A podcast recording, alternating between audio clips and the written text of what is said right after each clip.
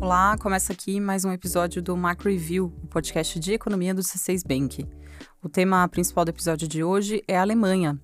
A principal economia da zona do euro tem dado sinais de perda de fôlego, especialmente na indústria, um setor que historicamente foi o pilar do crescimento alemão. Dados recentes mostraram que o setor industrial da Alemanha só esteve pior em 2020, na pandemia, e em 2008, na crise financeira mundial. Afinal, por que a economia alemã está em marcha lenta? E quais os impactos disso para a Europa? A gente vai analisar os desafios para o crescimento da Alemanha e vai falar de outros dois assuntos: da aprovação do arcabouço fiscal e da alta da inflação brasileira. Eu sou a Bianca Alvarenga. Eu sou a Nayara Fraga. E hoje é 28 de agosto de 2023. Vamos lá? A economia da Alemanha está esfriando. E o calcanhar de Aquiles do país tem sido a indústria, justamente o setor que ajudou a sustentar o crescimento alemão nas últimas décadas. A prévia do PMI, um indicador que é considerado um excelente termômetro da economia, já que mede itens como vendas, produção e compra de insumos na indústria, a prévia desse indicador marcou 39 pontos na Alemanha em agosto. E o que isso significa? Toda vez que esse índice fica abaixo de 50 pontos, a atividade da indústria está em contração. E tem sido assim com os alemães desde julho do ano passado. Olhar para esses números é importante porque a Alemanha é a economia mais industrial entre as principais nações da Europa. Quase um quarto do PIB do país está concentrado na indústria. Eu estou falando aqui da indústria automotiva, da indústria química, siderurgia. E, dada a importância da Alemanha para a Europa, vamos lembrar que a Alemanha responde por mais de 30% do PIB da Europa. Dada essa importância, se as fábricas alemãs não vão bem, a economia da zona do euro também tende a não ir bem. O cenário atual é resultado de uma tempestade perfeita, um conjunto de eventos que afetaram em cheio a indústria mundial e, particularmente, a alemã. O primeiro desses eventos foi a pandemia de Covid-19, que elevou os custos de produção. A inflação ao produtor alemão bateu, em agosto de 2022, uma marca impressionante. A alta dos preços foi de 46% no acumulado de 12 meses foi um recorde histórico para a Alemanha. Naturalmente, os preços demoraram a ceder. Depois disso, veio a guerra na Ucrânia, que fez o custo do gás disparar. A Alemanha, que usa o gás no aquecimento de casas e na operação de fábricas, ela se viu ali de mãos atadas. O gás russo que chegava pelo gasoduto sumiu, já que a Rússia interrompeu o fornecimento, né? E o preço do gás que tinha para comprar estava nas alturas. No mercado europeu, o gás chegou a ficar cinco vezes mais caro em relação ao preço médio visto antes do conflito. Hoje, a pressão sobre os custos de energia é menor, mas o problema não está superado. Prova disso é que as fábricas alemãs que mais dependem de energia para produzir, como o setor químico, o setor farmacêutico e o setor siderúrgico, as fábricas de segmentos como esses são as mais prejudicadas. Na Alemanha, a queda na atividade das indústrias intensivas em energia foi de 18% entre o fim de 2021 e junho de 2023. Um sinal de que o custo da energia segue pesando no bolso dos donos de indústrias. Outro fator que coloca a Alemanha em situação especialmente desfavorável agora é a desaceleração da economia chinesa. A Alemanha é o país europeu que mais exporta bens industriais para a China e o problema é que a economia chinesa está cada vez mais entrando em marcha lenta. E o caminho que o governo chinês parece ter escolhido para crescer é estimulando a demanda interna. Vamos lembrar aqui também que a China já foi um grande importador de carros alemães, mas hoje as montadoras chinesas buscam fazer o caminho oposto, que é levar os veículos chineses, especialmente os elétricos, para o continente europeu. Para voltar a crescer como antes, a Alemanha deve enfrentar ainda mais obstáculos, e o que vem pela frente não parece muito animador. Segundo projeção da FMI, do Fundo Monetário Internacional, a economia alemã deve crescer só 8% entre 2019 e 2028, um número bem inferior ao registrado nos 10 anos anteriores à pandemia, quando o PIB alemão avançou 14%. E aí tem também o problema demográfico. Com o envelhecimento da população, a Alemanha deve ver a sua força de trabalho encolher cerca de 15% até 2035, segundo projeção de um instituto especializado em pesquisa de mercado de trabalho alemão. Outro grande desafio é a transição para uma energia mais verde. A meta dos alemães, que são os maiores consumidores de energia da zona do euro, é que 80% da matriz energética do país seja composta por fontes renováveis até 2030. Para cumprir essa meta, a Alemanha terá que fazer investimentos pesados na construção de usinas eólicas, solares e de hidrogênio. O ponto é que, se a economia cresce menos, o país tem menos recursos para fazer esses investimentos. Bom, olhando para todos esses problemas, surge a dúvida: a Alemanha tem condições de recuperar o seu brilho, digamos assim? É difícil imaginar que a economia alemã vai deixar de ser o pilar da zona do euro, mas os anos à frente possivelmente vão ser de crescimento mais baixo. Para a Europa, a desaceleração da Alemanha já é um atestado de que o futuro reserva grandes desafios para a economia europeia. Agora vamos falar da cúpula dos BRICS, que aconteceu na semana passada. A reunião do grupo que reúne Brasil, Rússia, Índia, China e África do Sul terminou com um convite para que seis novos países ingressem no bloco. A partir de 2024, vão poder fazer parte dos BRICS a Argentina, o Egito, o Irã, a Etiópia, a Arábia Saudita e os Emirados Árabes Unidos. Segundo o governo sul-africano, que foi o anfitrião da reunião, mais de 40 países demonstraram interesse em ingressar no bloco. O argumento para a entrada de novas nações no grupo econômico foi o de aumentar a importância econômica e política dos BRICS. A nova composição do bloco, que somaria 11 países, ela representa cerca de 36% do PIB mundial. Para concretizar a entrada no bloco, os governos desses seis novos integrantes deverão cumprir algumas condições que não foram ainda amplamente detalhadas. Se admitidos, os novos BRICS terão acesso, por exemplo, a linhas de empréstimos custeadas por um fundo do bloco. A cúpula dos BRICS também apresentou a definição de estudos para adoção no futuro de uma moeda comum de comércio entre os países do bloco, para substituir o dólar. Agora a gente passa para o quadro Mercados Globais, sessão que a gente apresenta aqui no Macro Review uma vez a cada quinzena.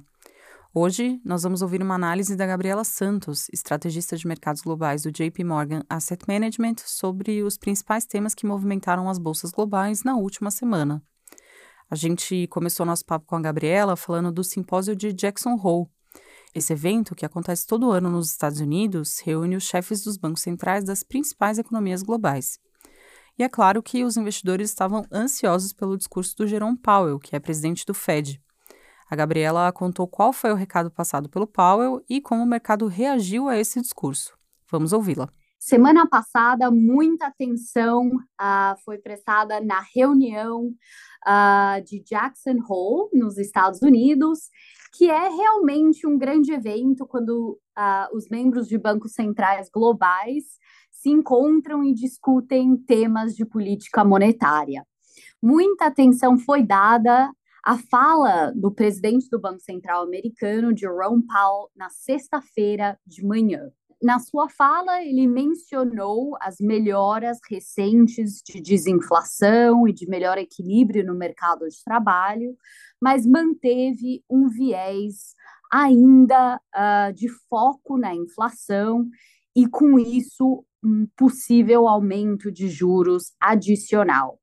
Tudo, claro, vai depender dos dados econômicos até a reunião de setembro ou novembro, especialmente os dados do núcleo da inflação, do mercado de trabalho e do ritmo de crescimento econômico. Se não tiver mais aumento de juros, o viés ainda é de manter os juros nesses níveis restritivos, pensando em cortar juros, uh, mais uma história para 2024 e adiante. Enquanto o mercado tinha um ouvido na fala do Powell e na questão dos juros americanos, o outro ouvido estava na temporada de balanço das empresas da Bolsa Americana. O resultado da Nvidia, uma companhia de tecnologia dos Estados Unidos, surpreendeu. E a Gabriela vai explicar melhor. O mercado acionário, particularmente, prestou muita atenção uh, no anúncio uh, de crescimento de lucro de uma companhia específica chamada Nvidia, uma das companhias maiores dos Estados Unidos, e uma que tinha subido já 200% esse ano, uma das 10 maiores companhias que subiram também muito, impulsionando os mercados americanos. Essa é uma companhia uh, que é relacionada a semicondutores, especialmente os mais avançados e mais utilizados em toda a infraestrutura que está sendo construída ao redor da inteligência artificial. Pelo segundo trimestre consecutivo, o crescimento de lucro surpreendeu extremamente positivamente e a perspectiva também. Ou seja, um sinal de que inteligência artificial não é euforia, já está tendo um efeito positivo no lucro das companhias e um grande tema de investimento daqui para frente. Para terminar, a Gabriela também falou de como estão as expectativas em relação à China. Por lá, o governo chinês cortou as taxas de juros de algumas linhas de empréstimo, mas isso não trouxe um grande alívio para os investidores que ainda estão apreensivos sobre o ritmo de crescimento da economia chinesa. Vamos ouvir a Gabriela para saber o porquê. Por fim, atenção, claro, como sempre, na China, que continua tendo um desempenho inferior a outros mercados, especialmente o seu mercado acionário e sua moeda. Uh, o viés na China, contrário de outros bancos centrais, é de afrouxar a política monetária e fiscal e tomou mais medidas nesse sentido semana passada, cortando juros e relaxando na margem uh, os requerimentos de compra de novas casas. Isso ainda não tem sido suficiente para melhorar a confiança do investidor, porém, ao longo do tempo, pode surgir um efeito de melhorar a confiança das famílias e das empresas e, com isso, melhorar a perspectiva econômica nos próximos meses. Abrindo nosso bloco de Brasil, o assunto é arcabouço fiscal. Finalmente foi aprovado o novo marco fiscal, que pode ser entendido como conjunto de regras destinadas ao controle das contas públicas brasileiras. Na semana passada, a Câmara aprovou a proposta. Os deputados acataram algumas emendas feitas pelos senadores e rejeitaram outras. A proposta segue agora para a sanção do presidente da República. E como ficou o arcabouço no fim das contas? Eu vou tentar explicar aqui em alguns pontos. O novo arcabouço é um pouco mais complexo que o arcabouço anterior, então vamos tentar recapitular aqui. Primeiro, vamos só relembrar quem é que o novo arcabouço fiscal está substituindo, né? O novo arcabouço, que foi batizado de Regime Fiscal Sustentável, ele foi criado para substituir o teto de gastos. O teto de gastos era aquele que travava as despesas do governo federal segundo os gastos do ano anterior mais a variação da inflação. Então, se o governo gastasse 100 e a inflação fosse de 10%, os gastos poderiam ir até 100 mais 10%. Aí, com números fictícios, claro, é só para a gente ter uma noção. Essa norma foi driblada várias vezes nos últimos anos e acabou perdendo o efeito. Agora, no lugar do teto de gastos, então, entra o chamado regime fiscal sustentável, que vai vincular o crescimento das despesas do governo federal às receitas. Basicamente, quanto mais receita o Estado arrecadar, mais ele vai poder gastar. Mas tem um limite. Segundo as novas regras, os gastos do governo federal vão poder subir o equivalente a 70% do crescimento da receita dos 12 meses terminados em junho do ano anterior. Além disso, o crescimento real das despesas, que é aquele que desconta a inflação, ele não vai poder ultrapassar 2,5%, nem vai poder ser inferior a 0,6%. Mas nem tudo vai entrar nesse limite de gastos. Ficaram fora do limite as despesas com o Fundo Constitucional do Distrito Federal, que é um fundo para a polícia e outros serviços públicos do Distrito Federal, e ficaram de fora do limite de gastos também as despesas com o Fundeb, que é o fundo voltado para a educação básica. Já os gastos com ciência e tecnologia, esses vão seguir a regra do marco fiscal. Esse foi um ponto que os senadores incluíram no texto lá no Senado mas os deputados tiraram na versão final. Outra novidade na aprovação final do arcabouço foi a retirada pelos deputados de um dispositivo que dizia que o governo federal poderia colocar no orçamento do governo para 2024 um gasto extra. Isso no caso de a inflação fechar 2023 num nível mais elevado. A ideia do governo era já deixar registrado no texto do arcabouço a possibilidade de gastar uma verba extra de acordo com o aumento da inflação. E os deputados retiraram isso. De qualquer forma, para conquistar essa verba extra, que está estimada em mais de 30 bilhões de reais, o governo basicamente só tem que incluir essa previsão de gasto na Lei de Diretrizes Orçamentárias, a LDO, que é a norma que define as prioridades e políticas públicas para o ano seguinte. E a data limite para isso, para a entrega do orçamento, é 31 de agosto. É por isso que estão correndo. Dito isso tudo, qual que é a mensagem do novo arcabouço? Bom, o plano do governo com o novo marco fiscal é colocar as contas públicas no azul já em 2025, o que seria bom para o país. Afinal, é positivo que o novo arcabouço busque o superávit primário. O problema é que, para isso virar realidade, para as contas públicas irem para o azul, o governo precisa aumentar significativamente suas receitas. E a gente vê que algumas medidas propostas pelo Ministério da Fazenda para aumentar a arrecadação podem enfrentar resistência, como a tributação de empresas que faturam no Brasil e pagam impostos no exterior, as chamadas offshores, também pode enfrentar resistência à taxação de apostas eletrônicas, à taxação dos lucros das companhias, à taxação dos dividendos distribuídos a acionistas de empresas e ainda a cobrança de impostos sobre fundos exclusivos, que são aqueles fundos criados para atender investidores com um patrimônio mais elevado. Nesses fundos, o investidor só paga o imposto quando resgata o dinheiro. Então, existe aí ainda um caminho para definir exatamente de onde vai vir a arrecadação necessária para deixar as contas brasileiras no positivo. Agora vamos falar de inflação brasileira. O IPCA 15, que é a prévia da inflação oficial do Brasil, subiu 0,28% em agosto, segundo dados divulgados pelo IBGE na semana passada. Foi uma mudança de rumo do indicador, porque em julho o resultado tinha sido de deflação. Vale dizer que o dado de agosto veio acima da nossa projeção e da projeção do mercado, ou seja, a inflação brasileira acelerou mais que o esperado.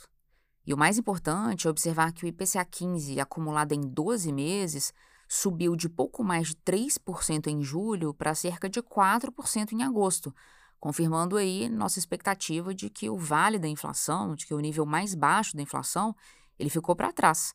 A gente acredita que de agora em diante os preços no Brasil vão continuar subindo. E por quê? É que o mercado de trabalho aquecido aqui no Brasil e as expectativas para a inflação ainda acima da meta são desafios para a desaceleração dos preços. E o caminho parece ser longo. A meta a ser perseguida pelo Banco Central a partir de 2024 é de 3% mas a gente acredita que a inflação vai ficar em 5,5% no ano que vem.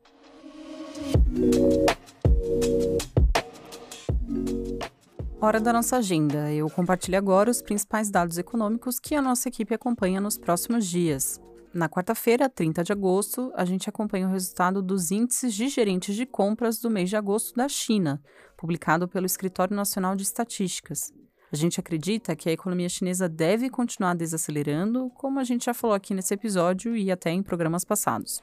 Na quinta-feira, 31 de agosto, a gente vai saber como foi o resultado do setor público consolidado, que é o governo federal mais os estados e municípios. E no mesmo dia, o IBGE publica o resultado da PNAD de julho. Nossa projeção é de que a taxa de desemprego tenha ficado em 7,9% no trimestre encerrado em julho. Também na quinta-feira tem inflação nos Estados Unidos. Vai sair o resultado do PCI, o indicador preferido do Banco Central Americano. A gente acredita que a inflação americana deve continuar elevada, com o núcleo do índice demorando a ceder. E na sexta-feira, 1 de setembro, o IBGE divulga o PIB brasileiro do segundo trimestre. A gente espera um crescimento de 1,1% em relação aos três primeiros meses de 2023. Ainda na sexta, encerrando a semana, sai o relatório de emprego dos Estados Unidos referente ao mês de agosto. A gente acredita que os dados vão mostrar um mercado de trabalho ainda aquecido em território americano. Bom, é isso. Chegamos ao fim do nosso episódio. Muito obrigada a você que nos acompanhou até aqui. Se você gostou desse episódio, não esquece de deixar um recado para a gente. Basta checar se no seu tocador tem uma caixa para publicar comentários. E se você está ouvindo no YouTube, então é simples, é só deixar um alô para a gente nos comentários do vídeo. Quem faz parte da equipe econômica do C6 Bank são Felipe Sales, a Cláudia Moreno, a Cláudia Rodrigues, o Eliezer Jacob e o Felipe Mack. A produção e o roteiro são desse time todo, junto com a Nayara Fraga e Bianca Alvarenga. A edição de som hoje foi do André Donato. A divulgação nas redes sociais fica com Karina Campos e Sara Santana.